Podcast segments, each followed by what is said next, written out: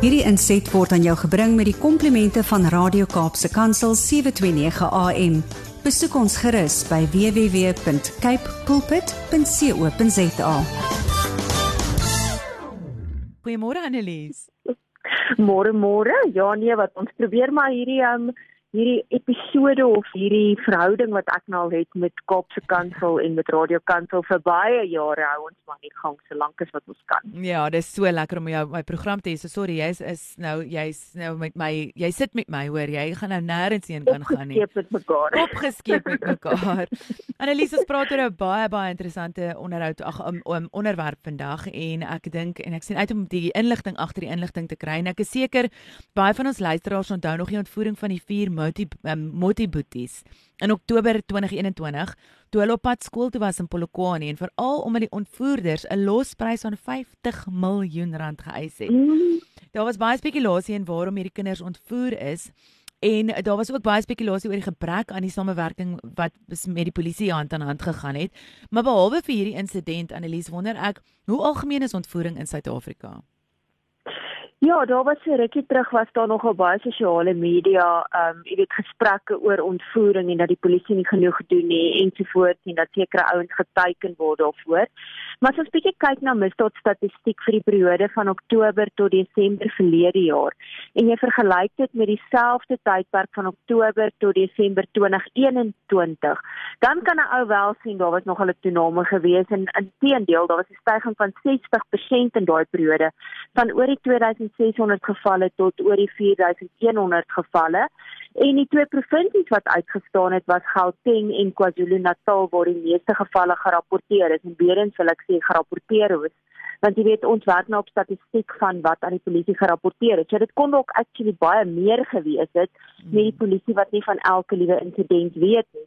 Maar ou weet nie altyd jy weet wat word bedoel met die woord ontvoering nie. So ek gaan net gou-gou vir die luisteraars weer op die definisie daarvan gee en dis die onwettige en opsetlike ontneming van 'n persoon se vryheid van beweging. So dis die ding. So dit is nie as iemand jou in die kar laai en jy weet eintlik jy word in die kar gelaai en jy stem saam nie. Dit is as iemand vir jou sê jy of hulle gee jou nie eintlik 'n keuse nie. Jy word eenvoudig ontvoer en jou vryheid, met ander woorde jou keuse dat jy 'n motor kan stop of jy kan aangaan met jou lewe word ontneem op 'n onwettige manier. Nou die polisie sê vir ons van die hoofredes waarom mense ontvoer word is vir seksuele redes, as gevolg van huishoudelike dispute, as gevolg van wraak of afpersing, dan sal ook gevalle van boendegeregtigheid en natuurlik is jy die gevalle waar iemand sê man, ek kan bietjie geld uit hierdie situasie uitmaak, so ek gaan 'n losprys uit vir iemand se uh, vryheid wat ek ontneem en dan kan daar geld na my kant toe kom. Maar nou dink mense natuurlik altyd aan wat gebeur in Hollywood flieks. Jy weet, dis hierdie miljoene wat geëis word of selfs met hierdie hierdie Mouty broers wat daai 50 miljoen van geëis is. Hmm. Maar hier is die interessante ding. Baie keer is die situasie heeltemal iets anders en ons sal nou 'n bietjie meer daaroor praat. En dan is daar daai ander ding, ons het ruk terug mos gepraat oor um kapings en voertuigkapings. Baie van die ontvoerings gebeur ook na aanleiding van 'n rooftog wat by huis gebeur of met 'n voertuigkaping.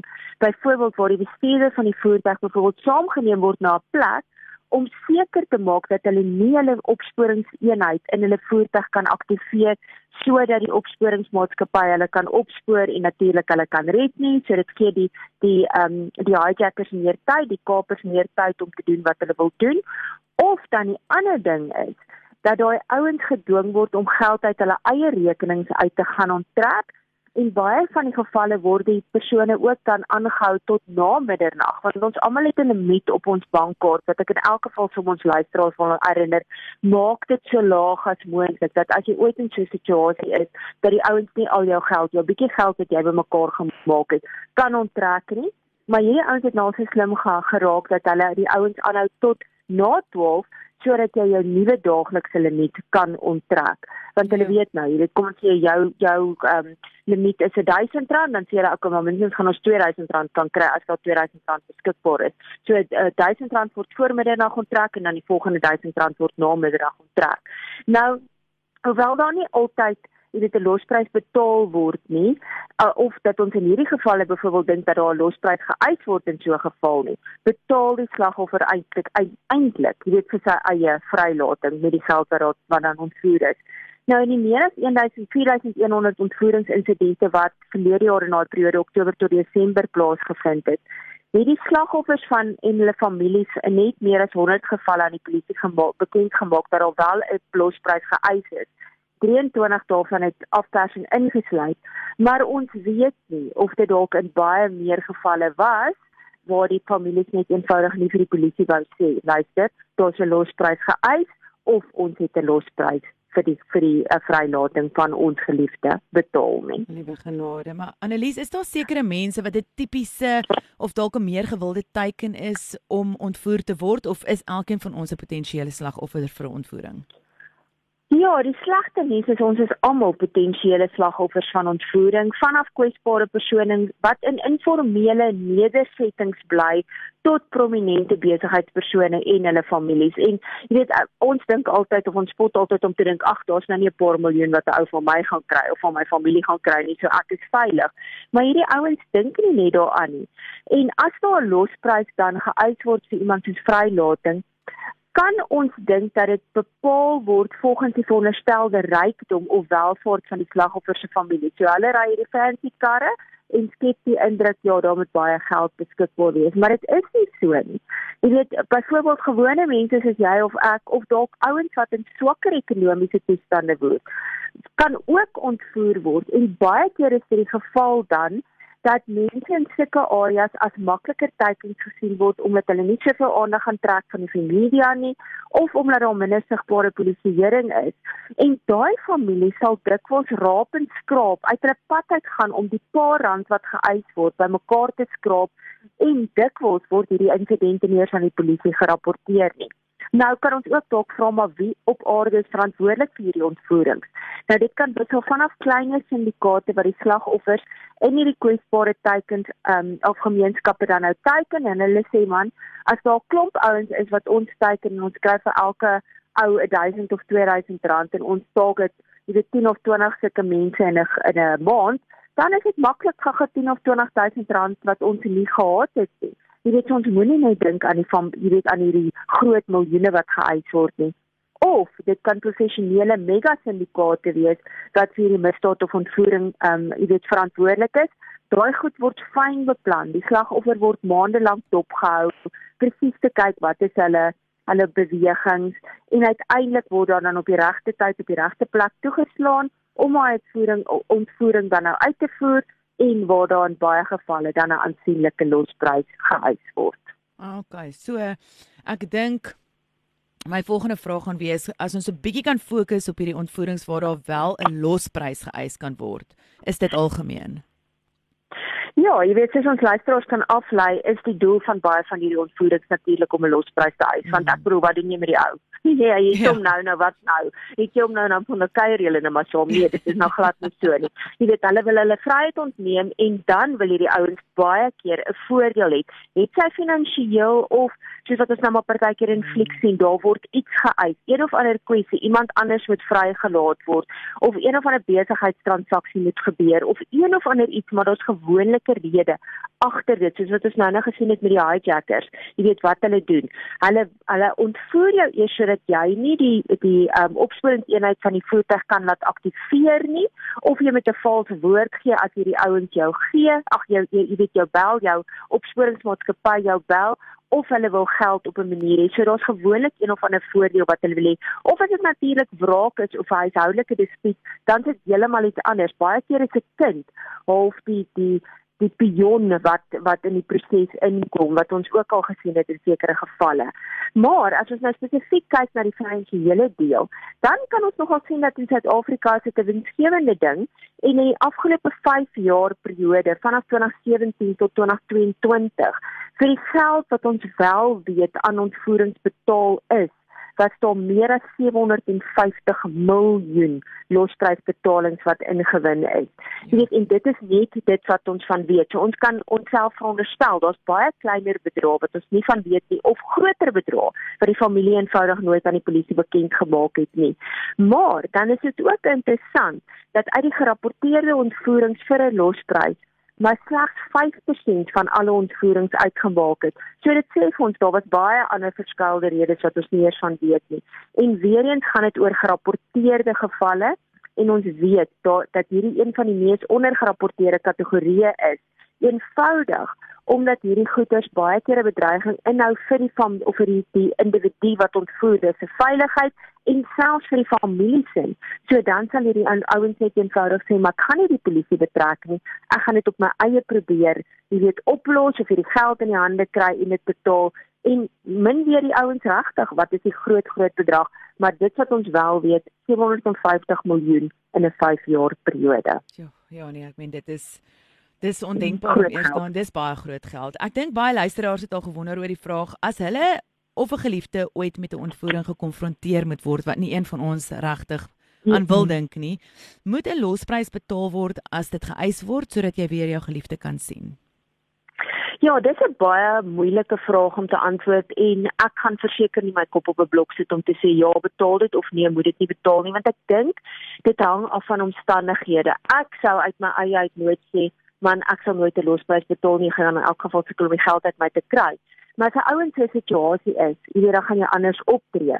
Maar een van die groot redes hoekom baie regerings en polisieagentskappe eenvoudig nie ten gunste is van die betaling van 'n losprys nie, is omdat hulle glo dit 'n gevaarlike situasie skep vir verdere kriminele aktiwiteite. Met ander woorde, as 'n losprys betaal word, stuur dit half hierdie boodskap aan kriminele dat hulle aksies winsgewend is en dit moedig hulle natuurlik net aan om nog verdere onwettige aksies te pleeg.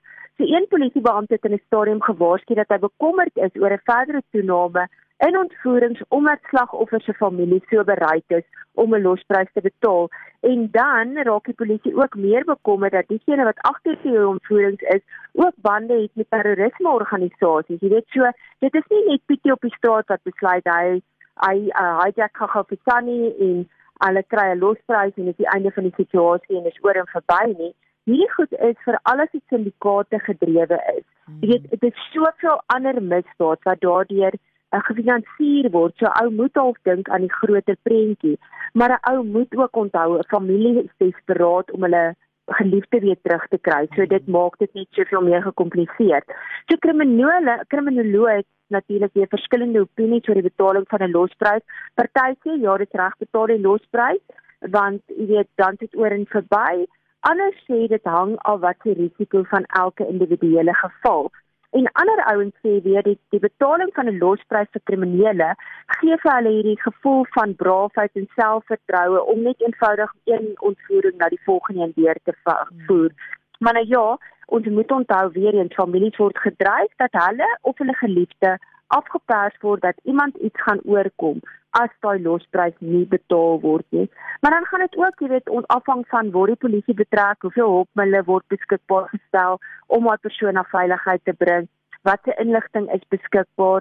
En dan staan 'n voormalige gijslaer onderhandelaar van die polisie wat in die stadium gesê het dat die beslissende faktore altyd die veiligheid van die van die gijslaer en die ontvoerde persoon moet wees hmm. afhangende van of dit betaal word of nie betaal word nie. En hy stem saam die betaling van 'n losprys kan daartoe lei dat hierdie ouens eenvoudig net aanhou en aanhou met hierdie misdaad omdat hulle sien jy weet meer geld word betaal. Maar selfs hy wou net sy kop op 'n blok sit om te sê betaal dit of moet dit nie betaal nie. Maar ek dink Jy weet elke familie moet maar hulle eie besluit neem. Ek sou sê betrek altyd die polisie daarbey. Hierdie ouens is net meer opgelei daarvoor. Ons gijslaer onderhandelaars in ons land is goed opgelei. Jy weet baie van hulle het opleiding gekry by internasionale agentskappe. Hulle weet om hierdie goed te hanteer as ek en jy wat glad nie weet nie. Maar dan amper laastens wat ek net wil sê is dat die die die of op die slagoffers in gevalle van waar daar losprys betaal word sê baie keer dat hulle sukkel om closure te kry oor 'n saak omdat hulle nie weet of so 'n situasie homself gaan herhaal en of hierdie ouens gaan terugkom om weer geld te eis net op 'n ander manier nie. So, ja, daar's eenvoudig nie 'n maklike antwoord daarvoor nie, maar DV is dit nie einde van ons gesprek nie en kan ons dalk weer met 'n volgende gesprek kyk na die tipe ontvoerings wat daar plaasvind en maniere hoe die losprys betaal word as dit wel betaal word en wel ander misdade wat ook gekoppel word aan ontvoering. Mm, Annelies, maar voordat ons afsluit, as, as jy sê weet raak betrokke of kry die polisie betrokke, wat is maar altyd die beste nommer om te skakel vir dit indien jy ooit in so 'n geval is? Ja, jy weet jy moet altyd begin maar by die 10111 nommer. Ek sal ook natuurlik altyd sê jy moet een van hierdie paniek ehm um, goeders op jou foon hê. Daar's verskriklik baie van hierdie paniek uh apps deesdae wat op 'n foon beskikbaar is. Party van hulle is gratis, party betaal jy R50 'n maand of R100 'n maand, maar vir 'n hele gesin, mm. want daardeur hoef jy net 'n knoppie te druk en daai goed stuur dadelik 'n GPS uit. Jy weet vir die ouens om jou op te spoor. Ons het so een op ons foon, 'n deel van ons gemeenskapgroep. So ek kan nou nie jy weet name gee daarvoor nie, maar daar's baie wat geadverteer word gaan doen net met jou eie huiswerk. Maar altyd die 10111 nommer moet vinnig op jou foon wees. Jou plaaslike polisiestasie se nommer moet ook op jou foon wees. En dan ja, in jou sekuriteitsmaatskappy. So hou maar daai nommers soos ek in 'n vorige gesprek gesê het. Ek dink ek het dit een van my gesprekke met Gilma op leefstyl gesê. Sy het onder AA ambulans, AA brandweer, AA hmm. polisie, AA sekuriteit, dan hoef jy nie nog bekommerd te wees oor waar se polisie se nommer nie. AA is dadelik daar en AA is ook natuurlik vir 'n geliefde in case of emergency vir die ouens wat dit nie weet nie. Um jy weet hou sulke nommers op dat die paramedici of wie ook al weet, hierdie is jou geliefdes, dis die ouens wat ons kan kontak as jy ooit in 'n noodsituasie is. Ja, belangrik om hy eyes daai in case of emergency op te hê en dan Ja, hmm. ek dink mense moet net so 'n bietjie nou weet gaan kyk op jou foon wat jy alles daar kan hê want dit daar is tog maniere al is jou foon op lock dat iemand by daai goedjies kan uitkom. So ja. Doen net ons moet net so 'n bietjie ons huiswerk doen van ons kant af. Ag maar Annelies, baie dankie vir julle inligting en um, ek herinner weer die luisteraars dat hierdie regtig net die punt van die onderhandelings en van die besprekings is waarmee ons nou waarmee ons elke week gesels. As jy regtig in diepte wil uitvind wat gaan aan en die in dieper kyk kan kry van wat die navorsing alles doen asseblief skakel in by ehm um, Servamus enige van hulle sosiale media platforms of jy kan editor@servamus.co.za mail en dan kan jy ook op hulle Servamus web, webtuiste kan jy sien hoe kan jy aanlyn jou tydskrif maandeliks kry of hoe kan jy hom op op op skrif baie van ons hou nog van daai fisiese tydskrif wat jy in jou hande kan vashou. mm, op papier ja. kan jy inteken op hom. So Annelies dankie vir die werk wat jy insit en ek sien uit na die tweede gesprek van volgende week Dit is 'n groot plesier net so ter afsluiting. Ons het 'n nuwe webwerf www.performance.co.za of Performance Magazine. Ehm um, gaan sien toe en jy gaan sommer sien dis nog makliker om in te teken op die tydskrif. So ja, dis e-commerce, so jy druk net die knoppie en alles gebeur amper outomaties. So gaan kyk sommer in elk geval 'n bietjie op ons nuwe webwerf wat daar aangaan. Verseker ons gaan so 'n bietjie rondspeel. Jy moet 'n lekker dag hê, lekker week en ons gesels volgende week. Dieselfde, mooi bly vir almal. Dankie, dankie totsiens. Bye. Hierdie inset was aan jou gebring met die komplimente van Radio Kaapse Kansel 729 AM. Besoek ons gerus by www.cape pulpit.co.za.